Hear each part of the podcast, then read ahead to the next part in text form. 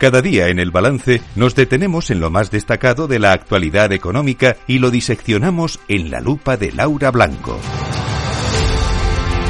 Laura Blanco, buenas noches. Buenas noches, Federico, ¿qué tal? Bueno, no sabes qué difícil se está poniendo esto de buscar piso. ¿Ah, sí? Sí, te lo digo yo.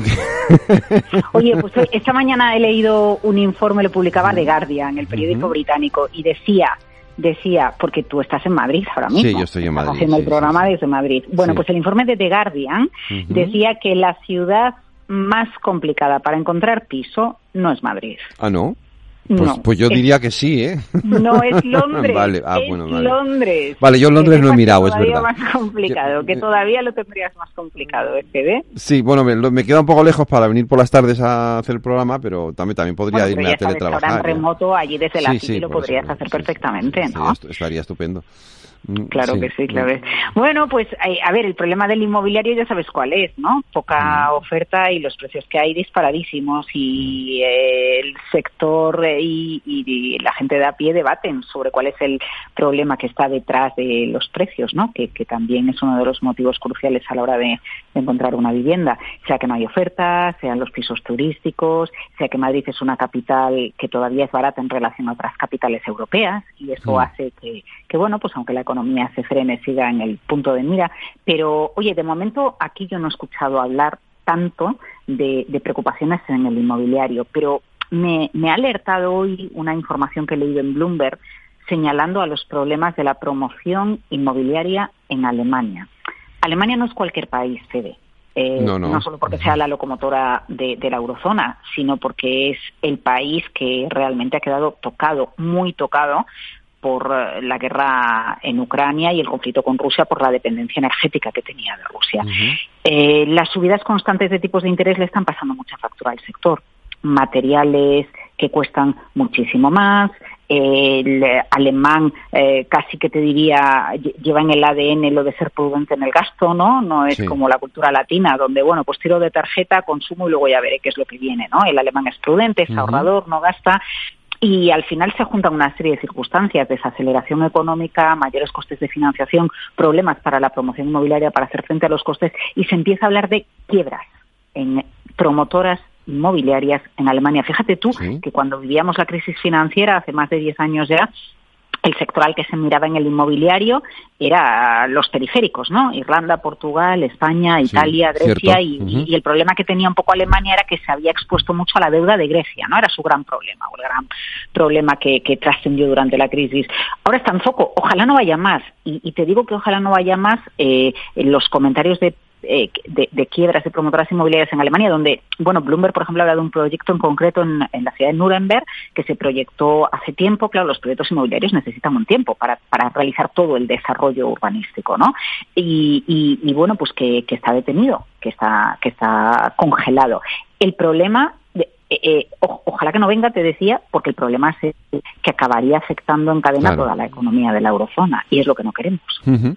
Eh, pues eh, pues no, pero efectivamente sigue siendo uno de, de- de eh, ya, ya ya lo fue en la anterior crisis y confiemos en que el, el inmobiliario Mm. no siga siendo uno de los elementos que, que provoquen otra nueva crisis, ¿no? Pero tenemos que hablar también de alimentación, ¿no? En Estados Unidos que a ver, Sí, sí, sí, sí, sí, porque, a ver, hace muy poquitos días comentabais en la tertulia económica el caso Sí. del éxito de Wegovi de ¿Es Novo verdad? Nordisk, Sí, sí. ¿verdad? Sí, sí, es Bueno, verdad, cierto. Bueno, pues vamos a los efectos colaterales del éxito no solo de Wegovi, sino de otros fármacos, el los tiene y otras farmacéuticas Ujú. están investigando en ello, eh, compuestos para eh, tratar la obesidad.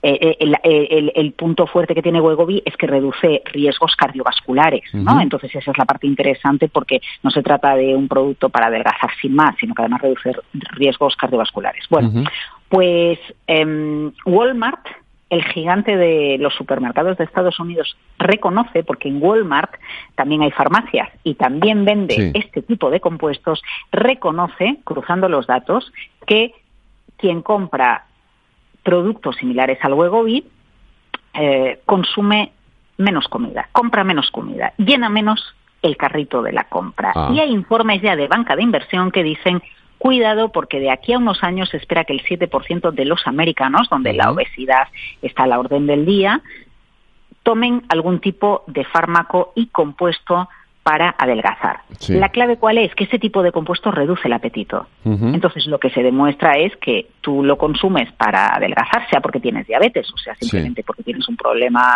de, obesidad, sobrepeso, exacto, pero al final la consecuencia que tiene es que tú compras menos en el supermercado porque tienes sensación de saciedad. Bien, y entonces la sensación de saciedad te hace consumir menos, sobre todo donde más se, se, los bancos de inversión, porque ya tenemos a bancos de inversión americanos haciendo estudios al respecto, estiman que el mayor impacto lo tenemos en chocolatinas y en dulces. Claro, los dulces. Pero el, compuesto siguiente, quien toma un fármaco de estos, podría incluso reducir un 30% el consumo calórico diario. Alguien que consume 2.000 calorías al día, pues se quitaría de una bolsa de patatillas y se quitaría de, un refresco. Al final hay muchos americanos, hay más de 200 millones. El 7% consumiendo son muchos muchas patatillas diarias y muchas latas de Coca-Cola. Exacto, sí. Eh, al, día.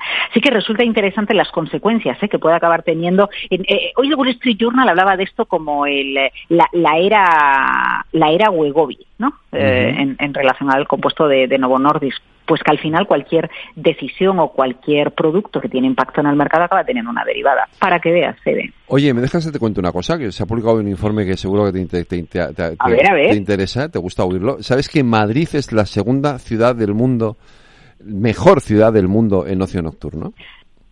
La primera es Vigo, entiendo. Mm, bueno, debería ser Vigo, pero no. Yo creo que no lo han tenido en cuenta. Debería ser Vigo, pero es Praga. Ni Vigo ni La Coruña. Bueno, bueno, bueno. Ah, ya sé, porque tú sabes el dicho que decimos por allí, mientras Vigo trabaja, Santiago resta y La Coruña se divierte, ¿no? Eso es. alguna, de, alguna de esas tres. O sea que Madrid es la segunda mejor ciudad del mundo para ocio nocturno. ¿Cuál, es, ¿Cuál es la primera? Praga. Anda. Sí, sí. Sí, no sé, yo no sabía lo de Praga, sobre todo lo de Madrid me lo puedo imaginar, porque es verdad que es Madrid es un boom el de ocio nocturno, ¿no? Pero, sí, tienen mucha vida nocturna. Los que los que llegamos a la radio a las 5 de la mañana, claro. y pico, confirmamos que esta noche, por ejemplo, hoy es noche de jueves. Hoy es noche de jueves. Tú cuando llegas mañana por la mañana está la gente saliendo de las discotecas. Todas las madrugadas de, de, viernes, ni te imaginas el tráfico que tenemos por el centro de Madrid y la cantidad de gente de, fiesta que tenemos. Pero bueno, supongo que el ocio también incluirá restauración, ¿no? incluirá restaurantes, incluirá teatros, incluirá conciertos, música. La verdad es que Incluye todo lo que es socio, claro. Todo. Es una maravilla. Para los que somos madrileños de acogida y sentimos esta ciudad como nuestra, desde luego reconocemos que, que la disfrutamos mucho y es una maravilla. Es, es una ciudad muy acogedora. ¿eh? Es una maravilla. Para vivir. Pues eh, Laura, mañana no el lupa, sí o sí, bueno, ya veremos mañana lo que hacemos, porque seguro que hacemos algo en la tele que tenemos por ahí, mm, alguna cosa, algo haremos. Bueno, disfrutad mucho la tertulia económica, Federico. Vale, un abrazo, Laura.